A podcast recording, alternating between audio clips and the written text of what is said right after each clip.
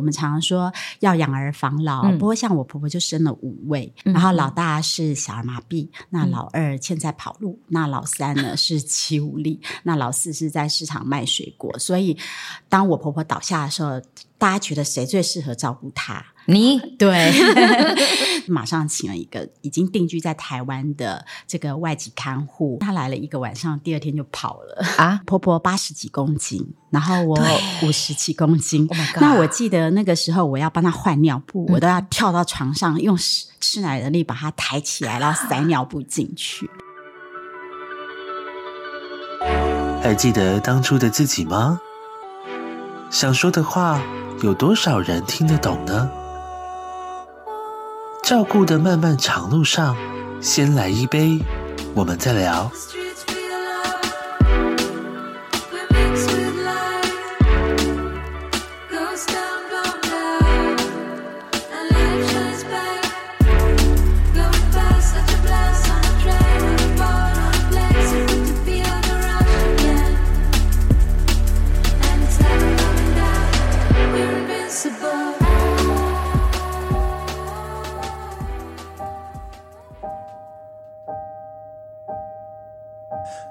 never been good at knowing the difference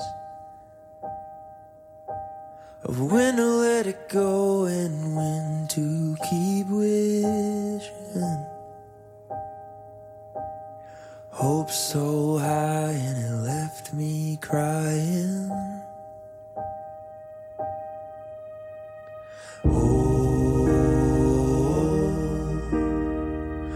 probably do it again. Oh, wrestle in my expectations. Well, I lost my trust and it went with no warning. You could hear it in my voice when I told you the story. said I'm alright, but you know I'm lying. Oh, I'll probably do it again. Oh, wrestle in my expectations. Old hope is a stubborn Just a sliver of light and I'm dreaming of the morning. Wrestling my expectations.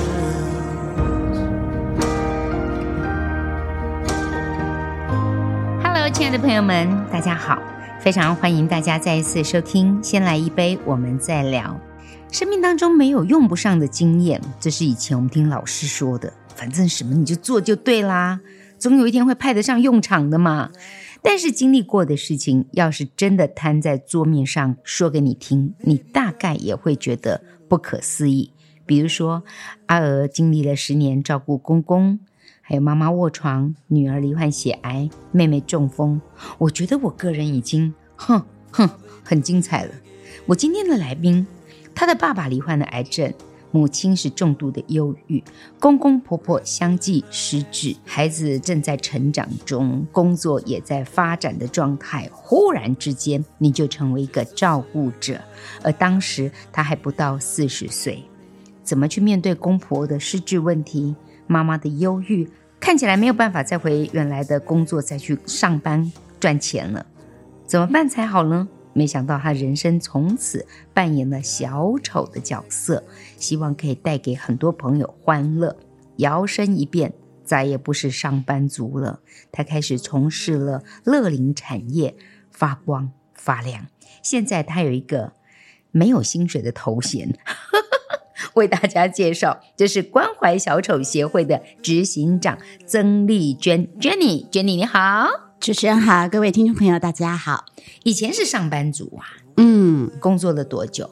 工作了二十多年。当时的产业做的是做科技业，科技业，嗯，其实蛮好的啊。对，我非常喜欢我的工作。嗯，对，其实不管以前或现在，我都很很热爱工作，甚至我以前就是的梦想就是希望能够做到老死。但我很好奇，刚开始成为照顾者的时候，坦白讲还很年轻。哼哼，这么多挫折在眼前一字排开呈现的时候，有吓到你吗？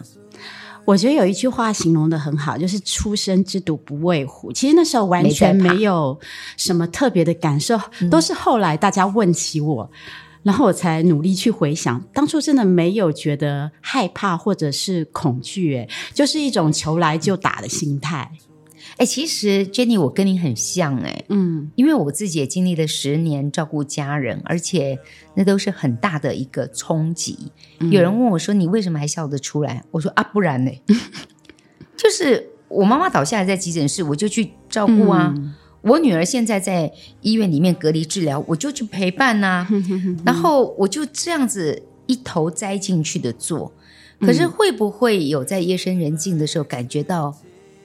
悲伤跟难过的时候，我其实曾经有过，会觉得为什么是我？嗯、为什么接二连三？还有，我有很大的心疼来自于为什么我的女儿生病？嗯，我不晓得你是不是也有过在这个历程当中感觉到怎么会这样？有那一丝丝心灵脆弱的时刻。其实我很佩服阿尔姐，因为我面对的照顾对象都是长。嗯，那所以我，我我对他们是很大的感谢，嗯，因为我觉得生病的人不是我，是，是。他们。所以呢，我是靠着照顾他们，然后学到了很多很多。嗯嗯，对。那可是我觉得，如果这个情形是发生在我的孩子，我觉得那个感觉是 是不是？对。所以我我听到阿二姐的这个遭遇，听到女儿生病，对，对我就我就会有一种那种就油然而生的那种心疼感，就会揪心。今天呢，我们在节目当中准备了几杯咖啡。我们的节目叫做“先来一杯，我们再聊”。是，那我都会问来宾说：“为什么你会选这个饮料作为我们今天要跟大家聊天的这个开启？为什么这杯咖啡对你来讲意义不一样呢？”嗯这个咖啡，特别是拿铁，嗯、我呃，我曾经有做过一个心理测验，他就说，就是咖啡有很多种，是。比如说有意大利式的，有虹吸式的，啊然后你会选择拿铁的人，通常是你很喜欢，就是帮助别人，然后心是很温暖的那一型。哦、但是呢，呃，这种人要特别注意，不要在忙于照顾别人自己，呃，忙于照顾别人的时候呢，忘了照顾自己。对，其实我们真的是一个很用心的照顾者，嗯，常常在照顾的时刻忘了慰劳自己。嗯哼，那这杯咖啡其实对于 Jenny 来讲有点意义不一样。对谁没喝过拿铁啊？但是如果有一天你把你妈给搞定了，嗯、你可以坐下来在星巴克喝这么一杯咖啡的时候，嗯，你觉得特别的好，那是因为你妈很难搞吗？呃，我觉得应该是说，我妈妈是属于敏感性的体质，哦、所以别人的一点点的，有的时候别人一个眼神，然后他就会跟我说：“嗯、这个人不喜欢我。”然后说：“你有没有觉得他看我怪怪的？”其实我刚好是一个很粗枝大叶的人，你没感觉？对，我就说不会啊，我觉得他是感还好啊，还好。对，所以我，我呃，我觉得因为照顾别人，让我的心思也开始细腻起来了。哦、所以我我真的觉得这些照顾者他们是我生命中的贵人，因为不、嗯嗯、如果不是他们的话，我不会看到很多的小细节。我自己是水瓶座啦，常有人说水瓶座是那个外星人的星座。对。然后我女儿就常说：“妈，你不可以用你的想法去想很多的事情，因为你的想法异于常人。”但是水瓶座蛮有趣的，就是你给他不同的容器，嗯，他就会呈现不一样的嗯姿态。嗯、是，比如说我们今天明明是星巴克的咖啡。嗯，但是我用了这样子的酒杯装起来的时候，感觉也不一样，对，对不对？真的，好吧，嗯、我来敬你一杯。OK，我们来喝一口拿铁，嗯哼，再聊。Probably do it again.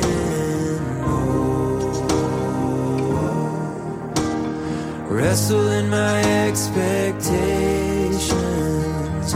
Old hope is a stubborn thing. Just a sliver of light and I'm dreaming of the morning. Oh, Wrestling my expectations. Oh, got these expectations. Oh,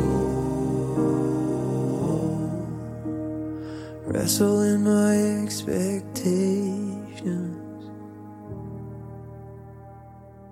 天呢，我们喝了这杯拿铁，其实是源自于 Jenny 那个时候陪妈妈出门。忧郁症的人，他其实不去接触人群的话，他会越来越退缩。嗯、你花了很大的力气，希望带妈妈出门，可是连拐带骗 都不太容易。当有一次你能够把妈妈带到中正纪念堂去参加乐龄课程的时候，嗯，妈妈上课，你就在星巴克喝了一杯拿铁，嗯、所以。这个片刻的抽离，嗯，对你来讲是不是也叫做喘息服务？呃，对，我觉得它是一个有点像我们在看戏，它是一个中场休息啊，中场休息。对，其实我到现在还会很怀念那一段时光，因为那一段时光我开始会写 FB 呀、啊，嗯、就把自己的一些感想写。那我有时候在。因为 FB 有一个提醒的功能，嗯、那有时候我看到以前，我就想说，嗯、哇，文笔怎么这么好，写的很多。那我觉得那个时候你比较有时间去细细品味生活的每一个小细节，嗯、那个不是我现在每周教课四天，下午又去一眼，可以这么悠闲的去看很多的事情。嗯、所以我觉得，不管什么时候你遇到的那个事情呢，那个 moment，我觉得都是。都是一个小确幸，哎，嗯、对，看你怎么去解释。你看、嗯、同样的事情，可能会有人觉得我好哀怨哦。你看我忙了一天，我跟我妈劝了半天，她死都不肯出门，结果现在她去上课，我还得要在这里绑在这里等她。嗯、你看，同样一件事情哈。解读可能不一样，嗯，那你自己摸索过来了，回想当时你在照顾婆婆，从她跌倒，嗯、呃，发现她失智，这些，嗯、你你觉得照顾她的时候困难的地方在哪里？我觉得困难点在于说，婆婆八十几公斤，嗯、然后我五十几公斤。Oh、那我记得那个时候，我要帮她换尿布，嗯、我都要跳到床上，用吃奶的力把她抬起来，然后塞尿布进去。啊、对对对。然后另外还有一个就是，为什么我后来会去学照护员的训练，嗯、是因为怎么样安全移位？我觉得这件事很重要。真的，对，我以前只是贪图一时方便，把我妈妈一下就抱起来。嗯，不得了，我马上闪到腰，嗯，就图快，嗯，真的不能图快，你一定要让妈妈坐好，嗯、你的一只脚要放在她两脚中间，嗯，你要把她位置定位，自己要站稳了，你再做下一个动作，嗯、真的，我一图快不得了。我马上自己受伤，嗯，自己受伤有很大的困难，就是你没有办法再继续好好的照顾这个需要协助的人，没错。然后你又让自己受伤，你自己其实也非常的辛苦。所以这件事情就要学一些技巧，对，好。那体重其实真的是一个哇，这蛮难搞定的事情，因为我我我去扛我妈妈七十几公斤，我也是觉得好吃力，嗯，所以在照顾历程当中，好多事情方方面面。可能需要一点分工，嗯，那么你家里面去怎么样做这个分工呢？其实当初在照顾婆婆的时候，坦白说，分工就是老公负责赚钱，然后我就是很重要啊，负责所有的家务，对，就是包括煮三餐啦、照顾婆婆啦这些，是。对。然后我记得那个我印象很深刻，是我在呃嫁给老公之前，我是只会煮泡面，连煮饭都有问题的，因为我是家中排行老三，上面有两个姐姐，然后我妈妈又是一个很重视吃的人，所以她的厨艺非常好，嗯，有。永远轮不到我，嗯，然后所以我结婚，然后要跟公婆同住的时候，我妈妈担心的不得了，对，然后后来这会不会被人家退货？对，然后她那时候我嫁过去的时候，她第一个问我说：“哎，你吃怎么样？还习惯吗？”因为我妈妈很重养生，然后我说吃很好啊，因为我第一次去她家的时候是那个卤肉。就是卤一锅肉，嗯嗯嗯、后来我嫁过去以后才知道，那一锅卤肉从周一卤到周日，从卤蛋变到阿婆铁蛋。Oh my god！对，所以这也是为什么公公婆婆他们都会有三高的问题。哦，你看，对这个跟饮食确实是有关系，真的。所以。嗯，你你是跟公公婆婆住在一起，对。那其实你先生又不是老大，他是唯一的儿子，是排行老五，对对，对。上面还有很多姐姐，是，但是这些姐姐都没有办法派上用场。对我说，哎、呃，我常常都会跟呃我教课的这个乐龄的长者跟他们分享说啊，嗯、我们常常说要养儿防老，嗯、不过像我婆婆就生了五位，好五个，嗯、然后老大是小儿麻痹，那老二现在跑路，嗯、那老三呢是肌无力，那老四是在市场卖水果，所以当我婆婆倒下的时候，大家觉得谁最适合照顾她？你？对 对，那我觉得还好，是说我在嫁进去之前我就有认知，嗯、因为我老公是几独子长子，嗯，对，幺子于一身，嗯嗯嗯，最小的儿子，反正就是他了，对对对，所以你就扛起了这个责任，嗯、但其实当时你还在、嗯、还有工作嘛，对对对，对，然后先请假把该做的事情做一做，对，后来发现不行，嗯、所有事情你得要。其实是有一个呃经过，就是我本来跟一般人一样，就是婆婆那时候倒下的时候，我就马上请了一个已经定居在台湾的这个外籍看护，必须。然后对，然后他就第一天来的时候就发现什么，他戴耳环啊、手环啊，叮叮当当的，我就想说这样好照顾吗？对啊。然后结果我的担心是多余的，因为他来了一个晚上，第二天就跑了啊。那所以呢，我后来第二天就跟公司先请了一个礼拜的假，嗯、然后就是把握那个中风黄金复健期嘛，一三五。因为我婆婆不仅是中风失智，那还有这个泌尿的问题，所以就是神经内科啊、泌尿科啊，嗯、还有中医啊，都就是双管齐下。嗯，对，所以就一三五西医，二四中医。然后那时候我在陪同婆婆就医的时候，我就常常觉得说，哎，其他的长辈都会有一些沟通的问题，嗯，因为他们可能是外。看护，是。对，那我觉得说，哎，我自己可以顾婆婆，我会比较知道她的状况，而且我又跟她同住，嗯，那所以后来照顾了一个礼拜以后，就决定就把工作辞了，然后就是专心的照顾婆婆。嗯、你老公有没有特别感谢你？很多人都会问到这一句耶，可是我觉得其实感谢可能不会特别说出来啦。不过我现在从事这个乐龄教学，因为我是标准的路痴，有一点东南西北搞不清楚。那我觉得我先生他就就是他就担任我的司机。那一方面是我曾经开车，譬如说去汐止义演，然后呢开了将近两个小时都到不了汐止，还开到桃园去。Oh my God 所以我先你去哪里了？所以我先生他后来在我这个从事不管是义演啊，或是勒令教学，他都很乐意，就是在我去该去的地方。你有没有发现很多男生其实不善于表达，但他就是做。嗯、对，你说你怎么都不说我爱你，我也没有说我不爱你啊，就就他们的嘴巴比较笨，不不太会去讲。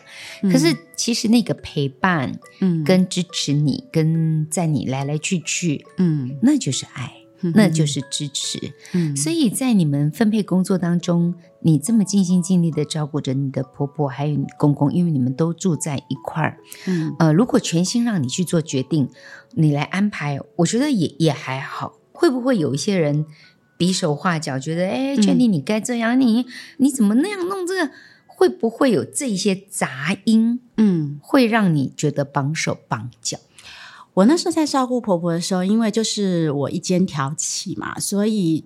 呃，我觉得杂音的部分比较少，唯一只有一件事情，嗯、就是那个时候，因为我们家是住那个很老旧的透天厝，然后婆婆她要从一楼爬到二楼，嗯，那那个时候我刚好去世贸看展，我有看到有那种升降梯是很适合我们这种房子，嗯、然后又刚好有那种展示机，呃，本来原价新的一台要将近二十万，嗯，然后展示机只要八万块，然后我就好高兴，我就马上下定，然后我的其他的家。呃，家人哦，他们知道说，哎，我订了这个升降机，嗯、那时候他们很不谅解，嗯、他们就会说，你怎么可以剥夺就是妈妈的这个复健的机会？因为他们觉得说，啊、呃，我婆婆这样爬上去对她是一种复健，哦、可是对我而言，我会想说，如果婆婆一个不小心摔下来，的我连扶都。扶不住，对对对，嗯、我很担心。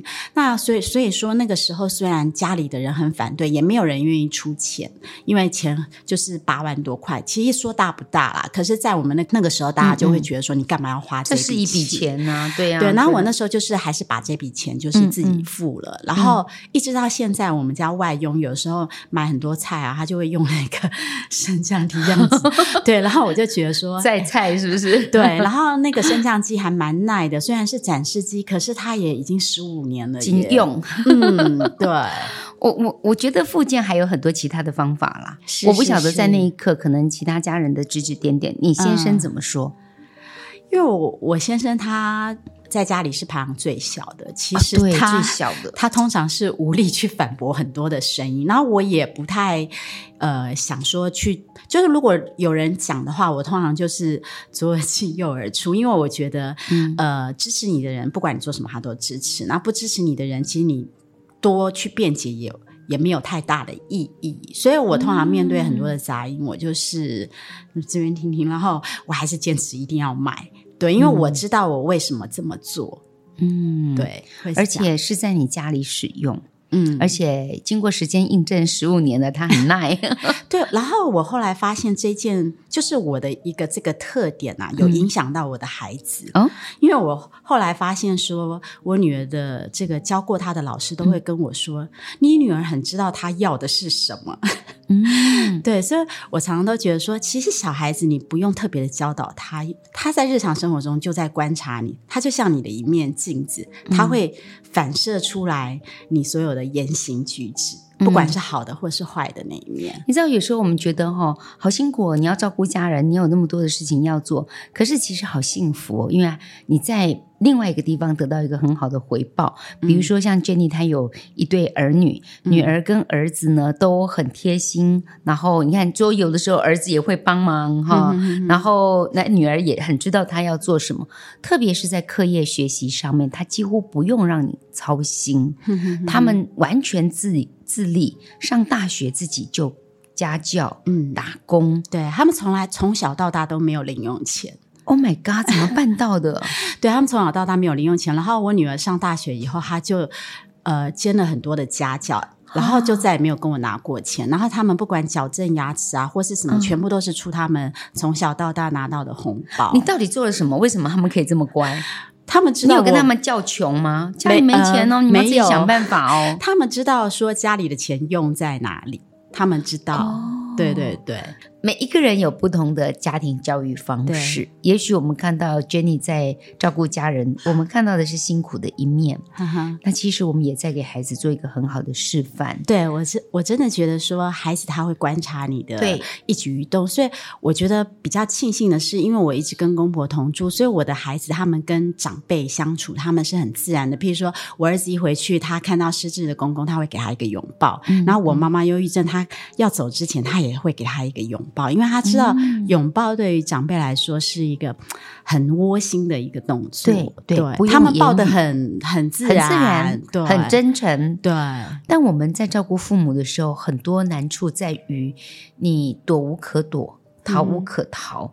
嗯，嗯，你回想一下，其实你刚开始去照顾长辈的时候，是从你婆婆开始，在你婆婆。开始有失智的状况之前，就是摔倒那次之前，嗯，你是过着什么样的生活？嗯哼，然后一成为照顾者之后，你有了什么样的改变？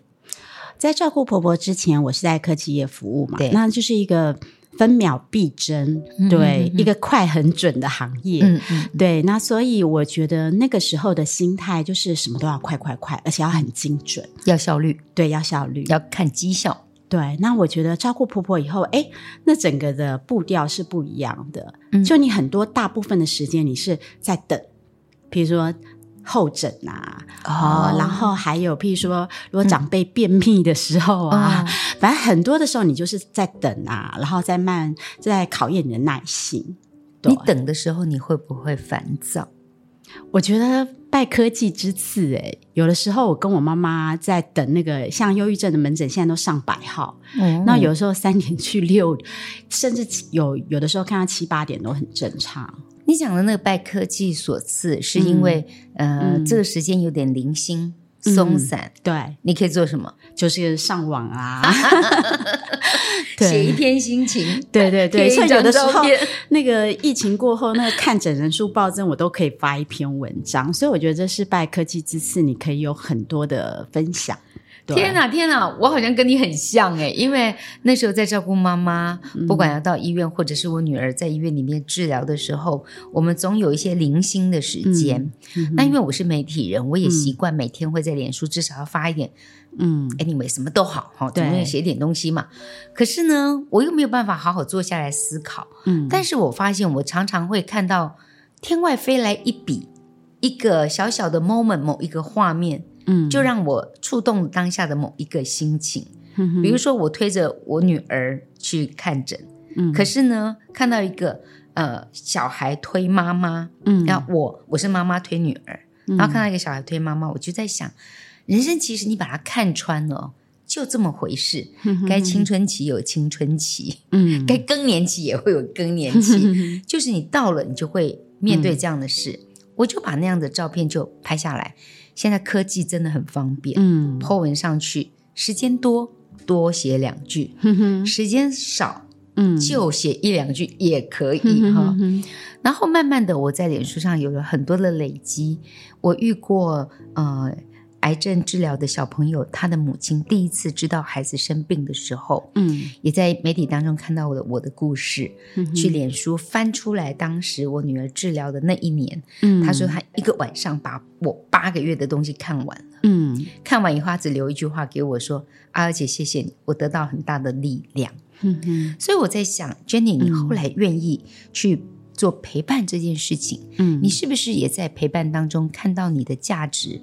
或者是，其实一定有一些外人可能不知道的收获。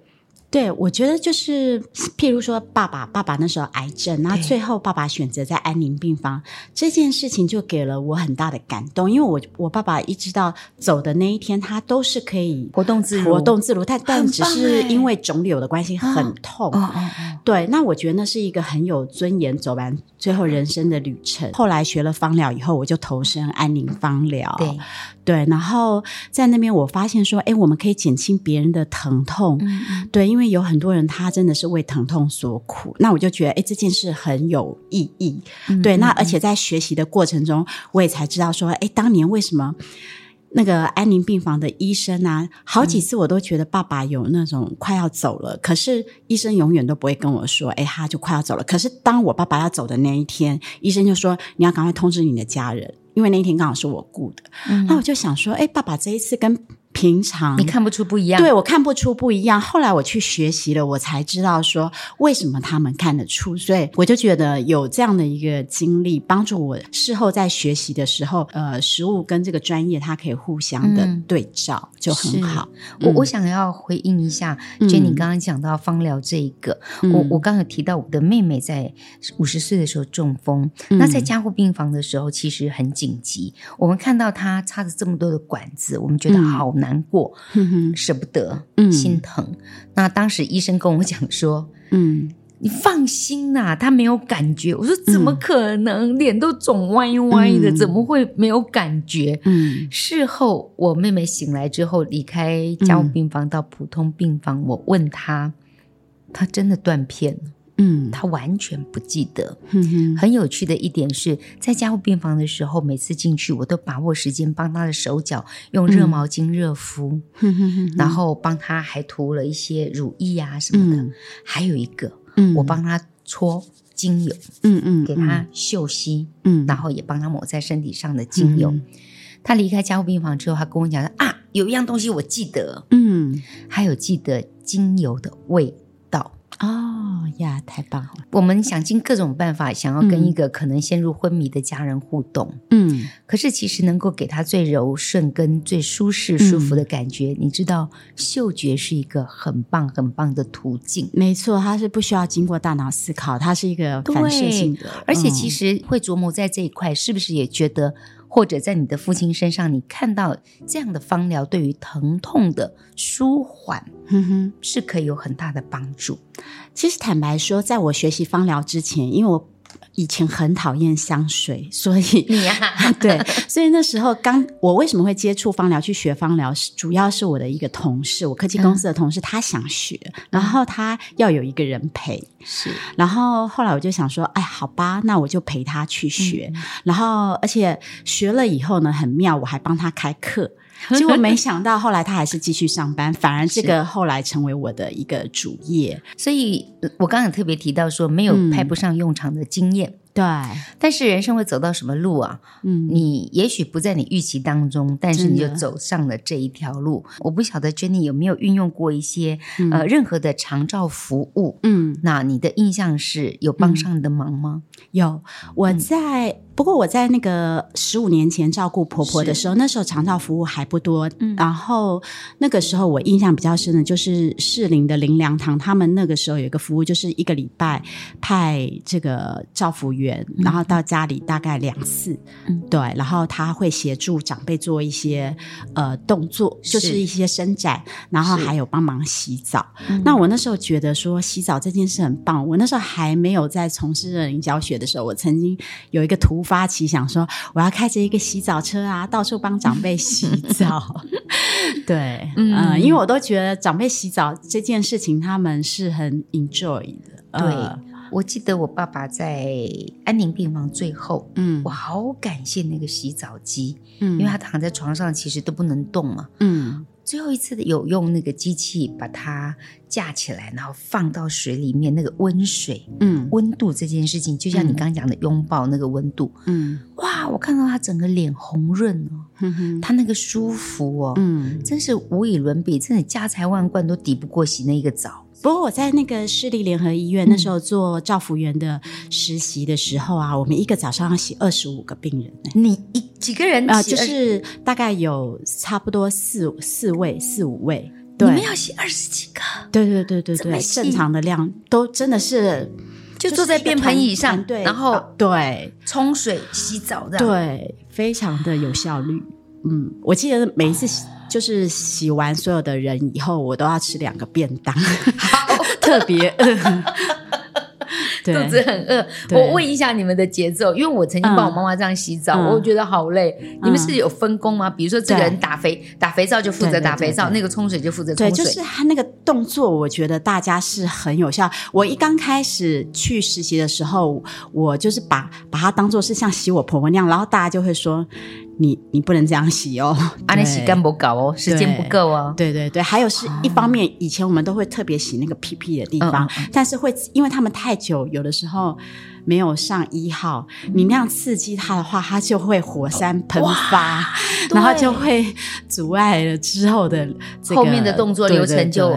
OK，所以有很多的小细节，很难想象，很难想象。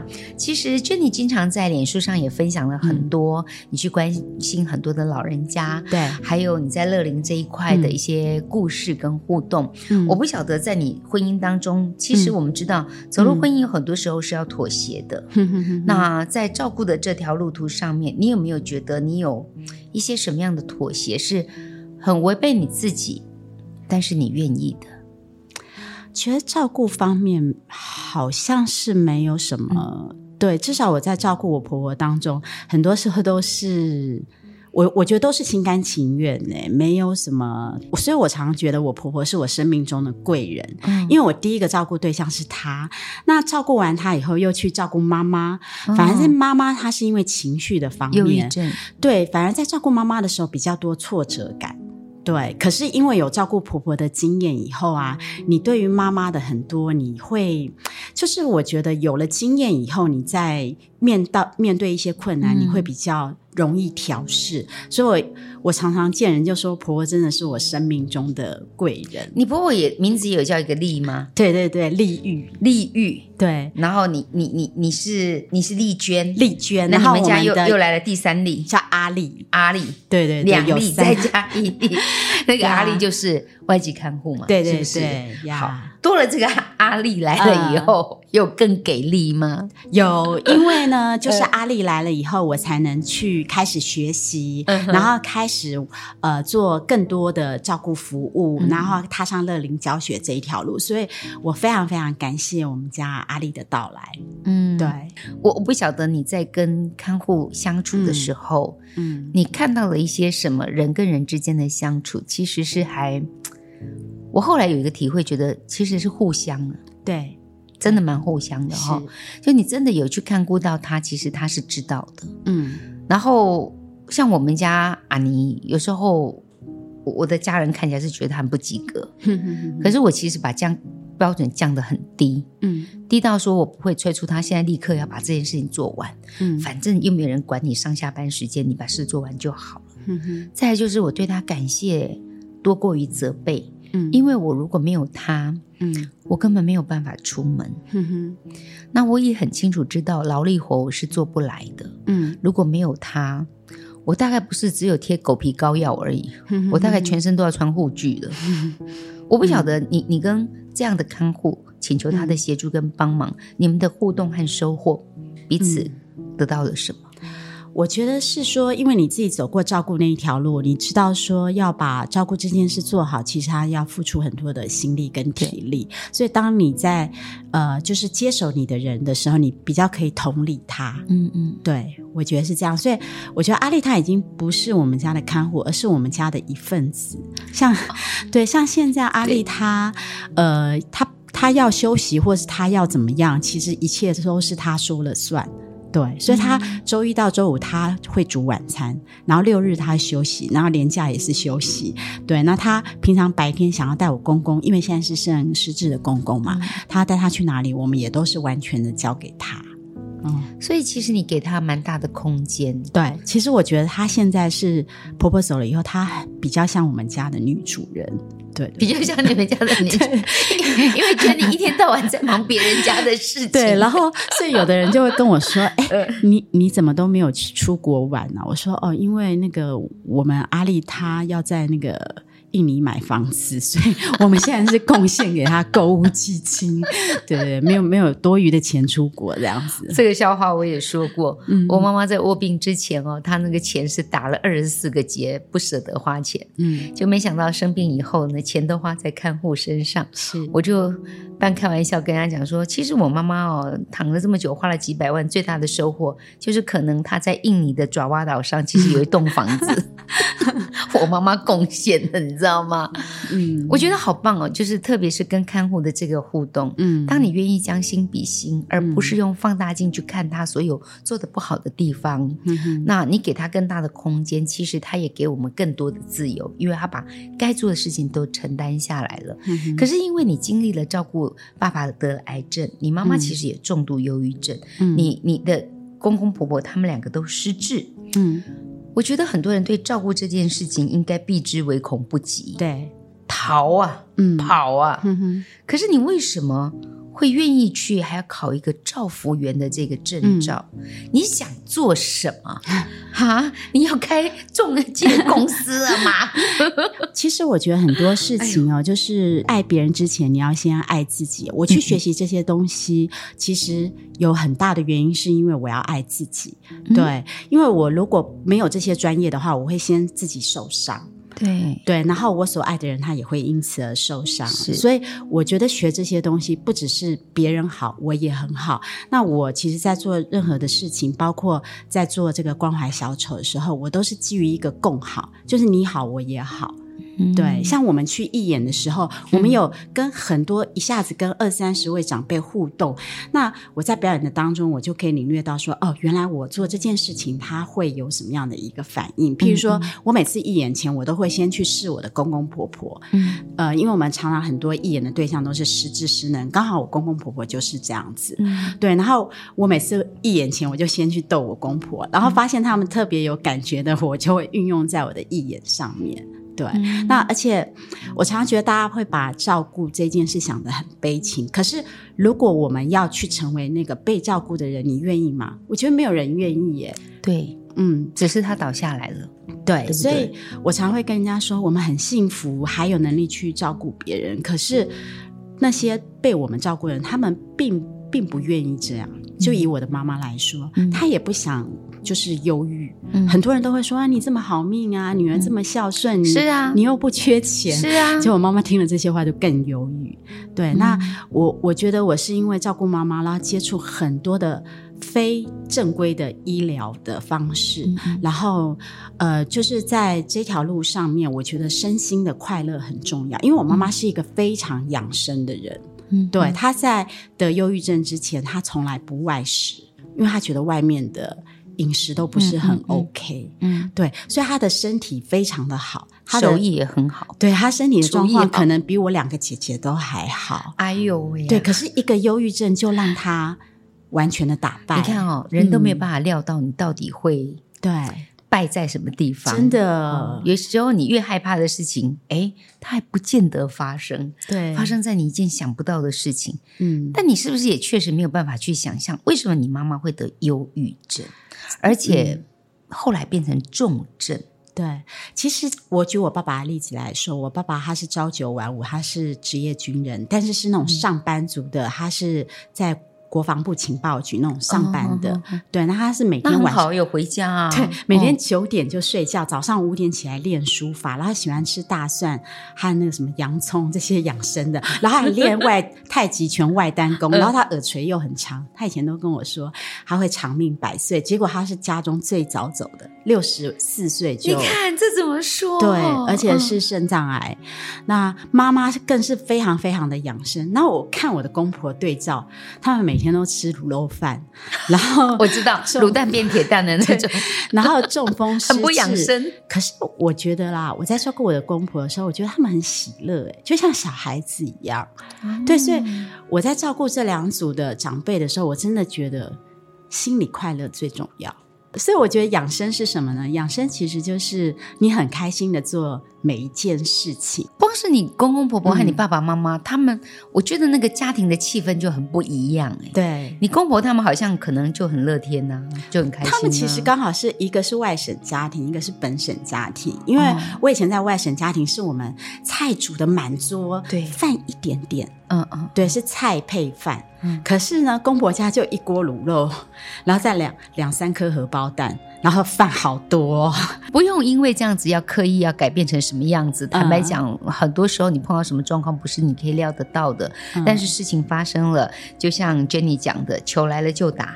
妈妈就是忧郁症，那这又是你的另一个功课，因为娘家这边你是嫁出去的女儿，对，那但其实姐姐也会来帮忙，嗯，我不晓得在这一块你们怎么去分配照顾妈妈，妈妈好料理吗？呃，其实哦，我觉得呃，妈妈因为忧郁症的关系，所以她以前很多的坚持都被打破了，包括她原本是不外食的，嗯、可是因为我的手艺没有办法达到她那个水煮泡面。所以呢，后来妈妈也都可以接受吃便当这件事情了。嗯哦、对，所以我觉得妈妈也是因为疾病的关系，她也不停的做调整。可是，不管是忧郁症，因为他已经到了重度，跟失智症一样，是都是属于那种一去不复返。嗯，她已经只能治标，不能治本了。嗯嗯。那我基本上看待这两个症状，我都觉得，呃，她不见得是。有什么原因促成的？嗯，对，就像我妈妈，她没有那种人家所说的呃什么缺钱啊，或者是说呃没有想不出什么烦恼的事啊。对对对，所以我觉得他们基本上都是属于一种脑的病变。对，那对，就像我父亲，我那时候问医生说，我爸爸不烟不酒，怎么会肾脏癌？因为很多肾脏癌是跟烟酒有关。嗯、那医生就说是基因。对对，对各位及时行乐吧。你不知道你什么时候碰到什么状况，是但是也不要带着恐惧跟对。我觉得这一点很重要。嗯，但是因为你要面对一个忧郁症的妈妈，嗯，又是重度忧忧郁，你还是必须要懂得怎么去嗯跟他应对，跟他互动。你怎么去陪伴妈妈呢？我觉得陪伴妈妈很重要，就是不要跟着她的情绪走。是对。那我觉得你要先保护好自己。嗯，嗯，对。这这点是我我原本没有看那么多，可是因为我的姐姐去年退休，嗯、那她在退休之前是公职人员，而且做到十一职等，嗯、然后呃，她一直很很向往着退休后的生活可以很自在，一片蓝图在那边。对，她计划好周一参加读书读书会啊，周二运 动啊，周三什么登山啊，哦、计划了一大堆。就我妈妈去年那个忧郁症复发的时候，姐姐所有的 schedule 都打乱了。哇，对，所以我觉得很多时候。就是计划赶不上变化，那还有就是在姐姐现在陪伴的过程当中，她常常会说：“哎，怎么妈妈都没有照她的话去做啊，嗯、或者什么什么？”然后我我就发现，哎，有一点我做的还不错，可能是因为我是家里老幺的关系，我不会去管别人。嗯、就是妈妈跟姐姐其实都会跟我吐苦水。哦哦，你是垃圾桶，对。嗯、可是我觉得他们。因为我觉得这么多年的一个照顾生涯，我就是练就了好，他讲他的，嗯、对，那我会很自动的把它像碎纸机一样就碎掉了。哇，你这好厉害哦！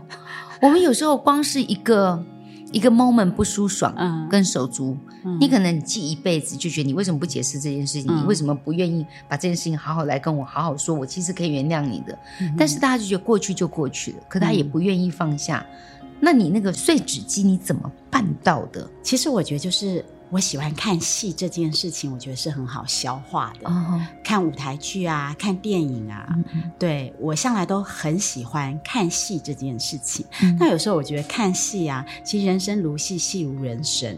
对，就像刚刚月儿姐介绍我说那个八点档一样。对，你们家的剧情太哦太傻狗血了。所以有的时候我觉得，有时候看看笑笑。就过去了，嗯，对，是这样，就可以让他过得去，对对对，过得去才能够往前走，过不去，其实你就一直把自己抓回去，那个 moment、嗯、那一刻是不舒服的。所以你姐姐的那个退休计划，完全被妈妈压起来的忧郁症打乱了，是。但是她也会就带着妈妈，嗯，四处去走走，对，那所以我们就会结伴。啊，那。目前我跟姐姐的分工就是，我还是一样负责妈妈的回诊啊、就医。对，因为长久以来都是我陪妈妈回诊就医嘛，嗯嗯，所以姐姐觉得这件事还是由我这边负责。嗯、那她这边的话，她原本是计划说带妈妈游山玩水，嗯、可是因为忧郁症一旦复发的话，其实很难，所以这个会不会很影响你姐姐的情绪？呃，其实我们现在妈妈的部分也有申请长照服务，就是一个礼拜会有来三天来家里帮忙，呃，煮饭呐、啊，然后还整理家务啊、嗯、这些的。嗯、对，嗯、那我觉得每一个人调试的状况不同，因为刚开始我姐姐她也是都什么都亲力亲为，嗯、然后搞到她后来自己身体也不太好，哦、对对，会把自己拖垮。对，那后来我们就就建议说，哎，她可以申请长照服务，那自己有一段的，就是有一些时间。嗯嗯，对，我觉得这点很重要。因为 even 我当初在顾婆婆的时候，我是一个礼拜一定会请一天。那时候还没有长照服务那么呃，就是那么完善的时候，我就是请一个叫中化居家，嗯嗯、就是礼拜天是固定请是请钟点的看护来顾婆婆，就自己一定要放一天假，有一种放假休息的感觉。对，所以姐姐跟你在调配妈妈的这件事情上，嗯、你们有很好的分工。嗯，那我相信这一切也是看在孩子的眼里。嗯。孩子会不会觉得说很心疼你？嗯，又是公公婆婆，然后又爸爸也走了，然后又有妈妈的事情，嗯，你怎么这么多的事情？小孩子有跟你聊过你们遇到的这些长辈的事情？我觉得小孩子他们怎么想，我没有特别问过。不过我曾经听他们讲过说，说妈妈最偏心了，都对老人很好，然后我们要吃什么都叫我们叫外送。我妈妈对你们多好，给你们好大的空间啊！其实有选。其实我自己觉得我煮菜真的不怎么好吃啊。可是我女儿竟然会说好怀念以前吃我炒饭，就是我雇我婆婆的时候我有炒饭。嗯嗯。我就心里想说，那有什么好吃的？对。然后我两个小孩子都一个很喜欢做点心，一个很喜欢下厨。就像我女儿最近做了那个关怀小丑那个咖喱饭，我看了真的是觉得超有意思的。对。所以有的时候妈妈的。不足也变成了他们，说不定也变成他们的专长，因为他们两个超喜欢做这些吃的东西。我看到我的朋友，他们在婚姻当中也说，她老公骂她，你都不会收衣服，你家里都不会整理。哎，可是她很会赚钱呐、啊，嗯，哦，然后骂他很不会煮饭，不会怎么样。哎，可是他把小孩照顾得很好。嗯、我心里也在想说，到底有谁可以十全十美？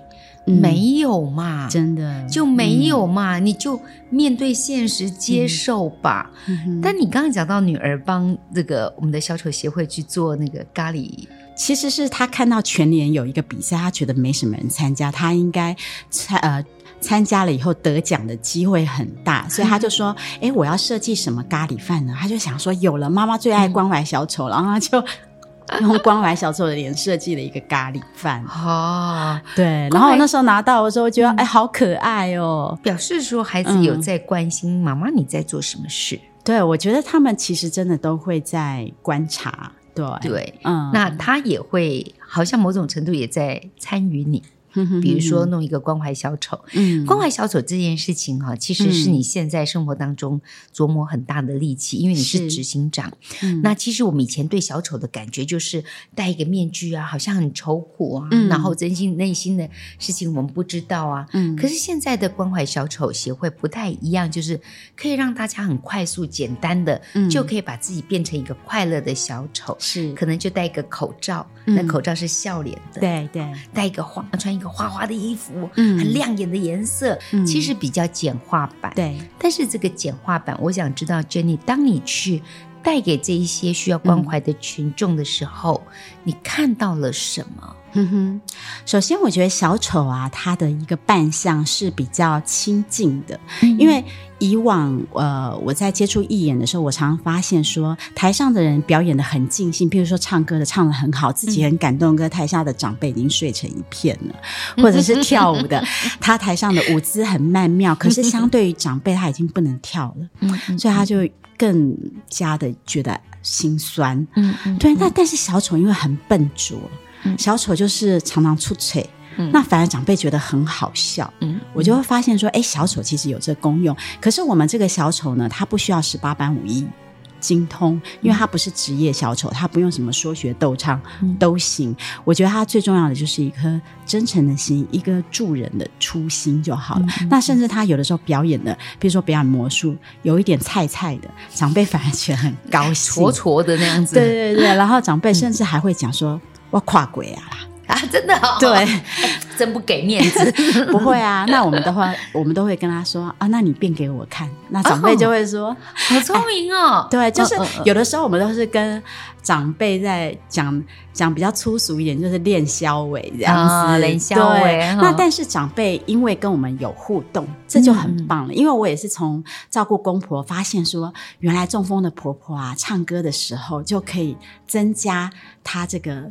口腔的附件，哦、所以我就觉得说，其实做很多很看起来很简单的事，其实我就是陪他乱唱一通，哦、他就很开心。哦、对，那所以我觉得我们作为关怀小丑，其实很多人说你们不是在做小丑关怀嘛？因为它是英文直译 Killing Clown，嗯，所以我们就直译关怀小丑。嗯嗯，对，然后我们就是利用呃小丑的一些特性，嗯，对，那来来参加的人呢，他也不需要刻意练什么。对，那他就是，呃，我们教他一些很简单的技法，那最重要是要跟长辈互动。其实我们不是重点不在那个小丑，那只是一个媒介，嗯、那个关怀才是我们的初衷。对对。那其实刚才我有跟 Jenny 在一开始我们有聊到说，嗯、呃，有很多人会在家里面照顾自己的父母或者请看护之类的。嗯。现在时态真的不一样了。嗯。你说假设在二十年前，我怎么去想象说现在有很多的日照中心，嗯，做的好好哦，真的，就是一直在滚动式的修正，对，也迎合时代的转变。我相信你去看过很多地方，嗯，那你刚也告诉我说，其实你觉得蛮不错的，嗯、甚至于费用会比我们自己在家里照顾还要省。真的，你可以告诉我们你看到什么吗？呃，我觉得过去我在照顾婆婆十五年前的时候，还没有那么多日照中心，我觉得。这几年，就是政府广设日照中心这件事，真的帮了大大的帮助了很多失智失能的家庭。嗯嗯对，因为这些日照中心，它都有安排呃课程啊，是好，然后他也让长辈有正常的作息。嗯、因为我觉得长辈最怕的就是说他无事可做，那他退化的就很快。像疫情期间，有很多的长者真的是退化非常快，没有互动。嗯，我记得社交。对，疫情平缓以后，我第一次去。中南部义演的时候啊，嗯、那个社工看到都流泪，嗯，因为他说我们长辈因为疫情没有外人来，我们是第一个进去的。嗯、他说他看到长辈会笑会动，哦、他那个社工感动到流泪，然后我也觉得很感嗯，对对对，是这样。我我自己曾经到一电基金会的日照中心去当了一日志工，哦，我好开心哦。嗯，因为那些阿公阿婆啊，嗯，他们也像个小孩子一样玩的很乐，嗯。然后志工朋友会帮他们设计一些游戏，是互动，嗯，有一些游戏我都觉得很有趣，嗯，排排坐，阿公阿妈坐一排，让他们这个写数学，嗯，啊那个写波波么么，嗯，啊那个就在翻那个麻将啊。嗯啊，猜猜看这个是什么？摸一摸这样子。嗯、我在想，哎，为什么叫他算数学？就他他有一点失智了，嗯、就让他可以动动脑子。对。然后除了这些游戏之外呢，冷笑我也很重要。你知道，妈妈如果给我们讲一个不好笑的笑话，嗯、讲八百遍，嗯。嗯觉得很烦呢。嗯，那个阿公阿妈他们在这里讲八百遍，每个人还给他怕婆啊。对，因为他们其实有的是忘记了，啊，有的是捧场了哈。然后现在很多的日照中心还有包括把艺术摆进来，就好像是 Jenny，你也会把芳疗这些放进来一样。所以它其实是蛮多元的，真的。那照顾的路这么长，那你自己又看到这么多被你照顾的这些朋友，跟你支援的这些朋友。你觉得我们成为一个照顾者之后，嗯、不管是你，嗯、或者你看到的人，你觉得他们最困难的地方在哪里？对于照顾的人来说，对于照顾的人来说，我觉得最困难的是，就是呃，每因为每一个个案的需求都是不同的，对。对，那所以我们呃最难的就是说要调整自己。对，譬如说我们有义演的时候啊，有呃，有时候我们发气球下去，有的长辈会很开心，嗯、但有的长辈会尖叫。那、哦、对，那有，有人怕气球，对，但你不知道你触动他什么点。可是我觉得，不管是怎么样，你就是平常心去对待，嗯、因为我我觉得在照顾人的时候，最难的就是说你的情绪不会被他牵引。嗯，这件事情我觉得很重要。所以，或许我们身为一个照顾者，你可以试试看把事情分开来看。嗯，但是照顾者其实最重要一件事情是先照顾好你自己。对对，这么多年下来，Jenny 一直花了很多的时间，希望可以延伸很多协助跟帮忙给周遭的这些需要照顾的人。嗯、回过头来，我想问你，你曾经因为这些照顾的事情，有在某一件事情让你抓狂、发泄过你的情绪吗？好像没有诶、欸对，怎么可能？我反而是在照顾的时候，呃、我常常都会有一种 surprise 那种那种感觉，嗯、就是一些新发现，然后会觉得很开心。至少我觉得在照顾婆婆的过程当中，我想到的都是，譬如说我婆婆很喜欢出去玩，那刚好我又会开车，嗯、那刚开始家人就会说：“哎，婆婆都这样，你不要带着她爬爬走。”可是只要她。想要出去，一定天气都会是好的，所以我都说我的婆婆是晴天娃娃。Oh. 对，oh. 对，我觉得这件事情很神奇哦。对，然后 even 他要呃去年的九月他要走的时候，那时候我开车去，因为我从别的地方要找停车位很难找，台大竟然下面全部都停了，嗯、然后我就看到有一个只蝴蝶，然后飞在我的那个。车的前面，车的前面，然后我就真的跟着那只蝴蝶，然后我觉得有很多听起来很悬，但是就真的就是这么神奇的事情。然后嘞，后来我就顺利的找到车位。对，哇，这是对天使蝴蝶。还有，就像我去陪我妈妈，每次到她家，然后我就觉得找车位都特别顺利。